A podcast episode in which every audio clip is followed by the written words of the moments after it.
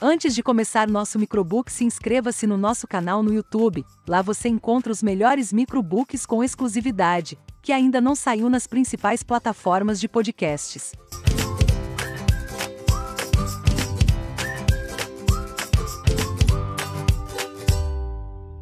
Você é mais forte do que pensa. Só começamos a viver plenamente quando reunimos força para superar o que nos causa medo. Pode ser qualquer coisa: começar uma nova carreira, escrever um livro, voltar a estudar ou buscar um relacionamento. Pode ser qualquer coisa que nos leve a um lugar onde nossos sonhos não realizados tornam-se reais.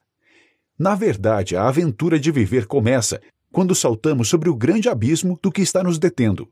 A maioria de nós anda na ponta dos pés, à beira do precipício, e vislumbra o que é possível no outro lado.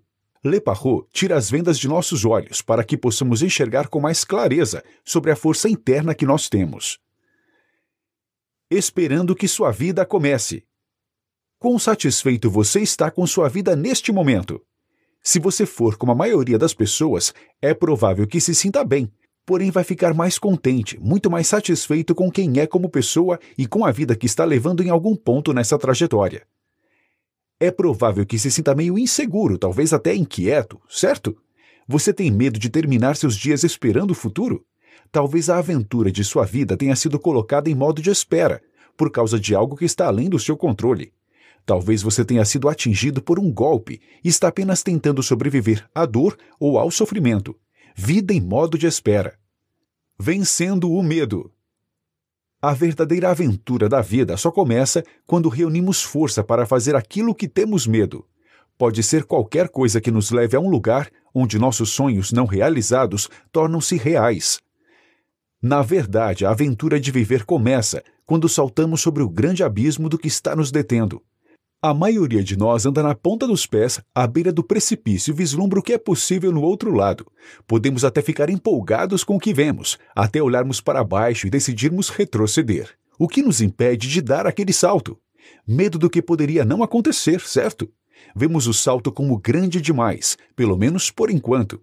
Acreditamos que podemos não alcançar o outro lado e as consequências poderiam ser terríveis. Mas não desistimos da ideia. Decidimos que vamos retomá-la um dia.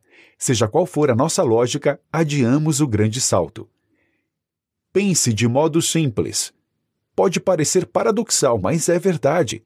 E o mesmo princípio se aplica a todos nós. Podemos tornar a vida mais complicada do que precisa ser. Podemos obscurecer nossa mente com excesso de pensamento e análise. E quando fazemos isso, perdemos a força e a clareza de que precisamos para fazer a próxima jogada. É por isso que a primeira das atitudes a serem tomadas é a de pensar de modo mais simples sobre tudo aquilo que nos cerca. Limpe a mente e descomplique. Você está pensando demais? Quase tudo pode provocar o excesso de pensamento. Você fica remoendo essas situações, buscando explicações para a atitude de outras pessoas, escolhendo cenas, revivendo os acontecimentos em sua mente e inventando finais alternativos. Você pode achar que está obtendo uma compreensão valiosa ao analisar todos os detalhes, mas não está. O excesso de pensamento não é seu amigo. Ele te deixa tenso, o mantém preso em sua mente e imobiliza suas motivações. Assim a pergunta continua: Você está pensando demais? Se você for como a maioria das pessoas, provavelmente está. Você tem o dom sagrado? A intuição tem uma reputação estranha. Pessoas habilidosas em tomar decisões sabem que podem depender da intuição, mas ao mesmo tempo podem se sentir desconfortáveis confiando em uma fonte de poder que parece impensada ou talvez etérea. A intuição é quase sempre inexplicável. Na verdade, especialistas dizem que a intuição está reconhecendo coisas sem saber como fazemos o reconhecimento. Por motivos curiosos, somos levados a determinados palpites e não a outros em nossa percepção. Embora pareça emergir de uma força interna oculta, na verdade tem origem em uma percepção de algo externo, tal como uma expressão facial, um tom de voz, uma inconsistência visual tão transitória que nem estamos cientes de ter notado. E olhar para esse dom é essencial, ainda que muita gente o despreze. Se o diabo está nos detalhes, Deus está na situação como um todo. Um estudo recente com mais de 20 mil cristãos entre 15 e 88 anos de idade descobriu que o excesso de atividades é o maior desafio que enfrentamos para nos sintonizar com Deus. 60% disse que com frequência ou sempre é verdade que o excesso de atividades da vida atrapalha o desenvolvimento do meu relacionamento com Deus. E quando pastores responderam a essa pergunta, o resultado passou para 65% pois é na própria palavra divina que está a resposta para a solução desse impasse. Aquietai-vos e sabei que eu sou Deus. Mesmo os incrédulos deveriam se atentar a esse mandamento e sossegar suas mentes. Esperança. Todos nós precisamos de esperança, porque todos nos sentimos ansiosos às vezes. Todos nós lutamos e sofremos de vez em quando. Todos nós ansiamos por algo melhor. Todos nós temos sonhos não realizados. E todos nós estamos em direção a um futuro sobre o qual não temos controle. A vida é incerta para todos. De um jeito ou de outro, todos nós desejamos esperança. E é exatamente por isso que podemos encontrar poder em não olhar os muros. Não temos que ser prisioneiros reclusos para entender isso. Cada um de nós constrói muros mentais que nos enfraquecem, e a esperança nos permite olhar por cima de cada um deles. O poder das expectativas positivas. É difícil contestar que as expectativas exercem uma influência poderosa nos resultados de aprendizagem. O ponto principal é que nossas expectativas causam um impacto em nossa realidade e criam profecias autorrealizadoras como resultado. Se você quer provas de que suas expectativas pessoais importam, não precisa olhar além do que chamamos de efeito placebo. Ele definitivamente mostra que nossas expectativas em relação a nós mesmos contêm poder desenfreado. Várias pesquisas médicas provam que aquilo que pensamos comanda o cérebro para produzir mudanças incontestáveis na química do corpo, preparando o terreno para a dor intensa ou para a recuperação mais rápida. Assim está dentro da lógica que o que declaramos em nosso cérebro pode causar um impacto em outras áreas da nossa vida também. Se nossas expectativas influenciam nosso bem-estar físico, em outras palavras, imagine o impacto em nossa saúde emocional. O que você espera? É provável que você conheça alguém que tinha expectativas positivas de perder peso, por exemplo, mas não obtinha sucesso. Você deve conhecer alguém que tinha expectativas positivas acerca de um planejamento financeiro que não deu certo. Provavelmente você conhece alguém que há anos tem esperança de encontrar a pessoa certa e ainda está esperando. Expectativas positivas, embora tenham um poder inegável, não são tão diretas como somos tentados a acreditar. Afinal, a frase espere o inesperado não é verdadeira? Não é fato que passaremos por momentos em que somos pegos desprevenidos? É claro, até os que acreditam mais fervorosamente no segredo concordariam. Então é possível que a esperança e as expectativas positivas não sejam tudo o que gostaríamos? A verdade por trás da falsa esperança. Falsa esperança é a ferramenta perfeita da decepção. Decisões de ano novo são um exemplo óbvio. Decidimos manter a calma, iniciar um negócio, poupar dinheiro, escrever um livro, perder peso, superar um vício ou aprender um comportamento mais saudável. Cerca de 45% de nós cumprimos. Por que falhamos em mantê-las? Especialistas apontam para as expectativas irreais que produzem falsa esperança. Fantasiamos que as mudanças vão acontecer, embora nossa história contenha repetidos fracassos. Nosso fracasso começa com sentimentos exagerados de controle e excesso de confiança em nossa habilidade para mudar nosso comportamento de modo bem-sucedido. Com frequência começamos com um objetivo idealista e esperamos resultados radicais e rápidos. Quando um novo comportamento se mostra mais difícil do que esperávamos e quando os resultados aparecem bem mais lentamente do que ansiávamos, com frequência abandonamos nossas tentativas de mudar. Grandes expectativas.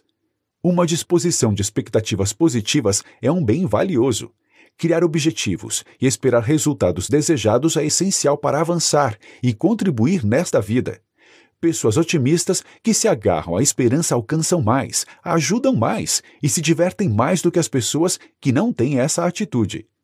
Porém, quanto mais profundas são as nossas esperanças, mais satisfatória e significativa é a nossa vida.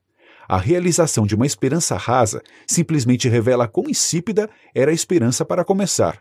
Ela é efêmera e tênue como vapor. Tornando realidade.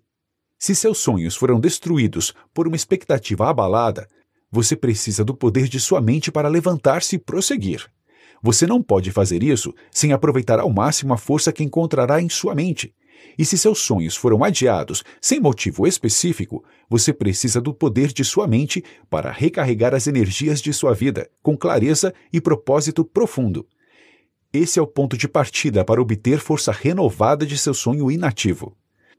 Você está usando o poder da sua mente? Uma pequena avaliação pode ser como olhar-se no espelho. Isso aumenta seu autoconhecimento e pode ajudá-lo a personalizar as informações que leu nos dois capítulos anteriores. Siga essas atitudes que sempre vão tornar mais eficaz o poder da sua mente.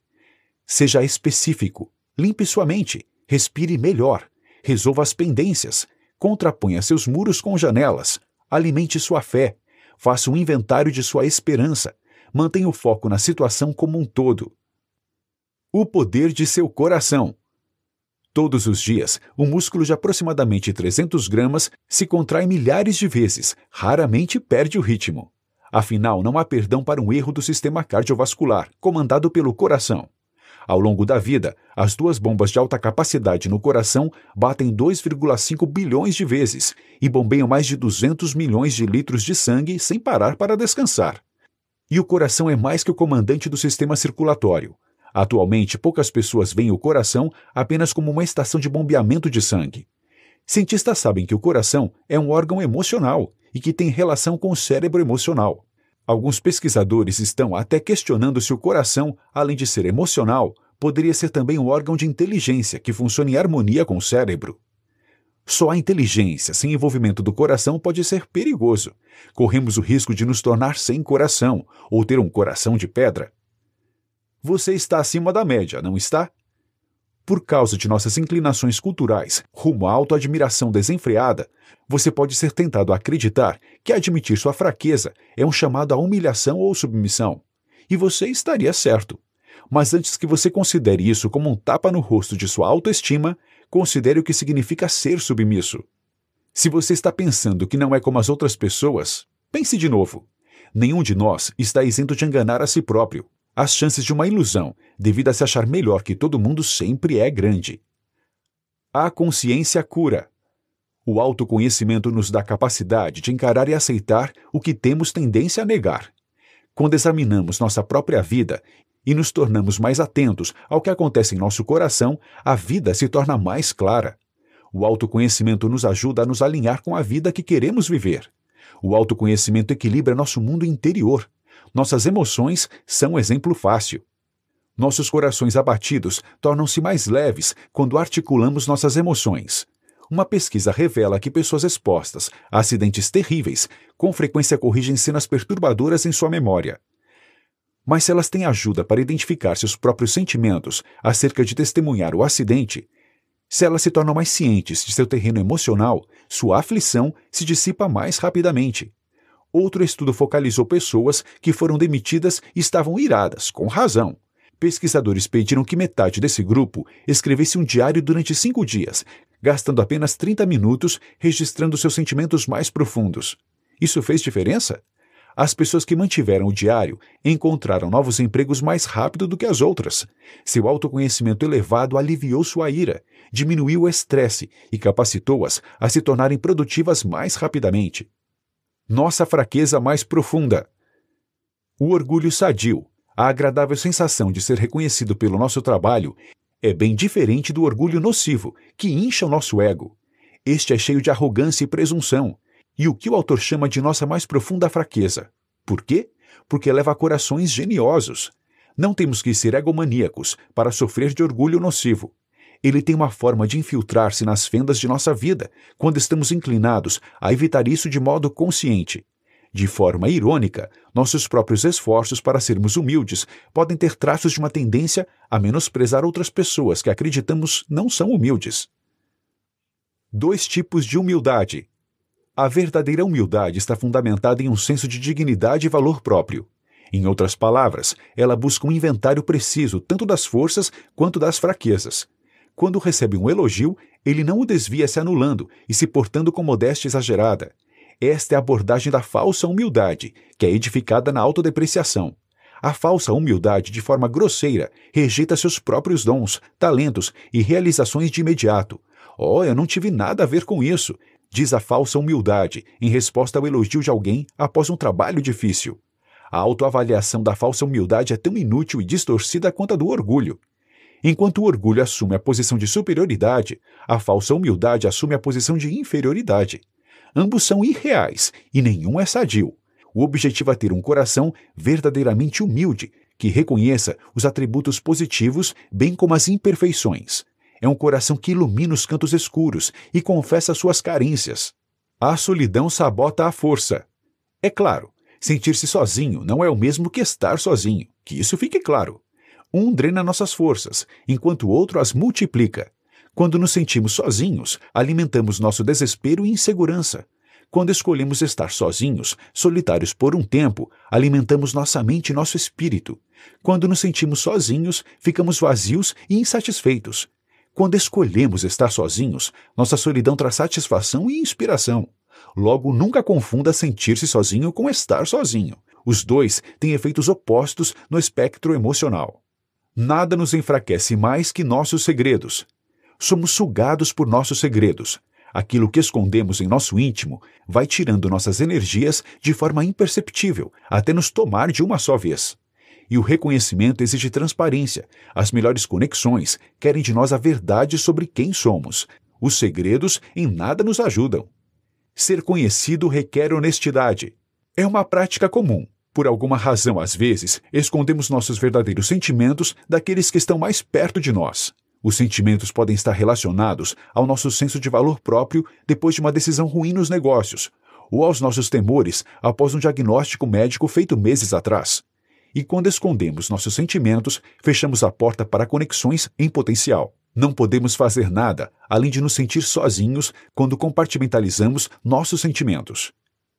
Esvazie-se e tenha coragem. Render-se costuma ser entendido como desistir. O símbolo universal é uma bandeira branca erguida sobre a cabeça e assinada com o âmbito abatido pela derrota. Logo, se você desconfia dessa noção de que há força em render-se, é compreensível. Mas atenha essa ideia de que a mão aberta pode conter o segredo para o poder mais surpreendente que você já experimentou. Esvazie-se de si mesmo e fique livre de um peso em sua alma. Infunde seu espírito com um poder que você nunca conheceu antes. Nova vida. Com frequência ficamos obcecados pelo desejo de que nossa vida siga o caminho que queremos. Desistir desse desejo, render-se, é entregar nossa vida. Podemos passar semanas, às vezes anos, em perpétua preocupação porque algo não aconteceu como desejávamos. Ficamos irritados e fazemos alvoroço por coisas mínimas. Mas quando nos esvaziamos dessa necessidade compulsiva de fazer tudo do nosso jeito, algo quase sobrenatural ocorre no fundo de nossa alma. Encontramos nossa verdadeira vida. Quando mantemos nossos desejos livres, um grande peso é liberado e uma nova felicidade é encontrada. É o que o filósofo imperador romano Marco Aurélio queria dizer com estas palavras: Viver feliz é um poder íntimo da alma. Quando abrimos mão do nosso egoísmo, não ficamos mais limitados a definir nossa felicidade como simplesmente conseguir o que queremos. Esvaziar-se do peso de sempre resolver tudo liberta nossa alma. Quantas vezes não repetimos uma série de atitudes que nos faz nos sentirmos mais fracos, incapazes de superar os desafios diários da vida moderna? As preocupações agigantam em nossa mente e parece que tudo vai explodir de uma hora para outra sem solução. Le Parrot nos faz parar e respirar um pouco. Olhamos ao redor com atitudes simples, esvaziamos nossas mentes com as falsas preocupações e temos mais clareza para resolver o que está errado. Esse é o caminho certo para solucionar o que não está bem.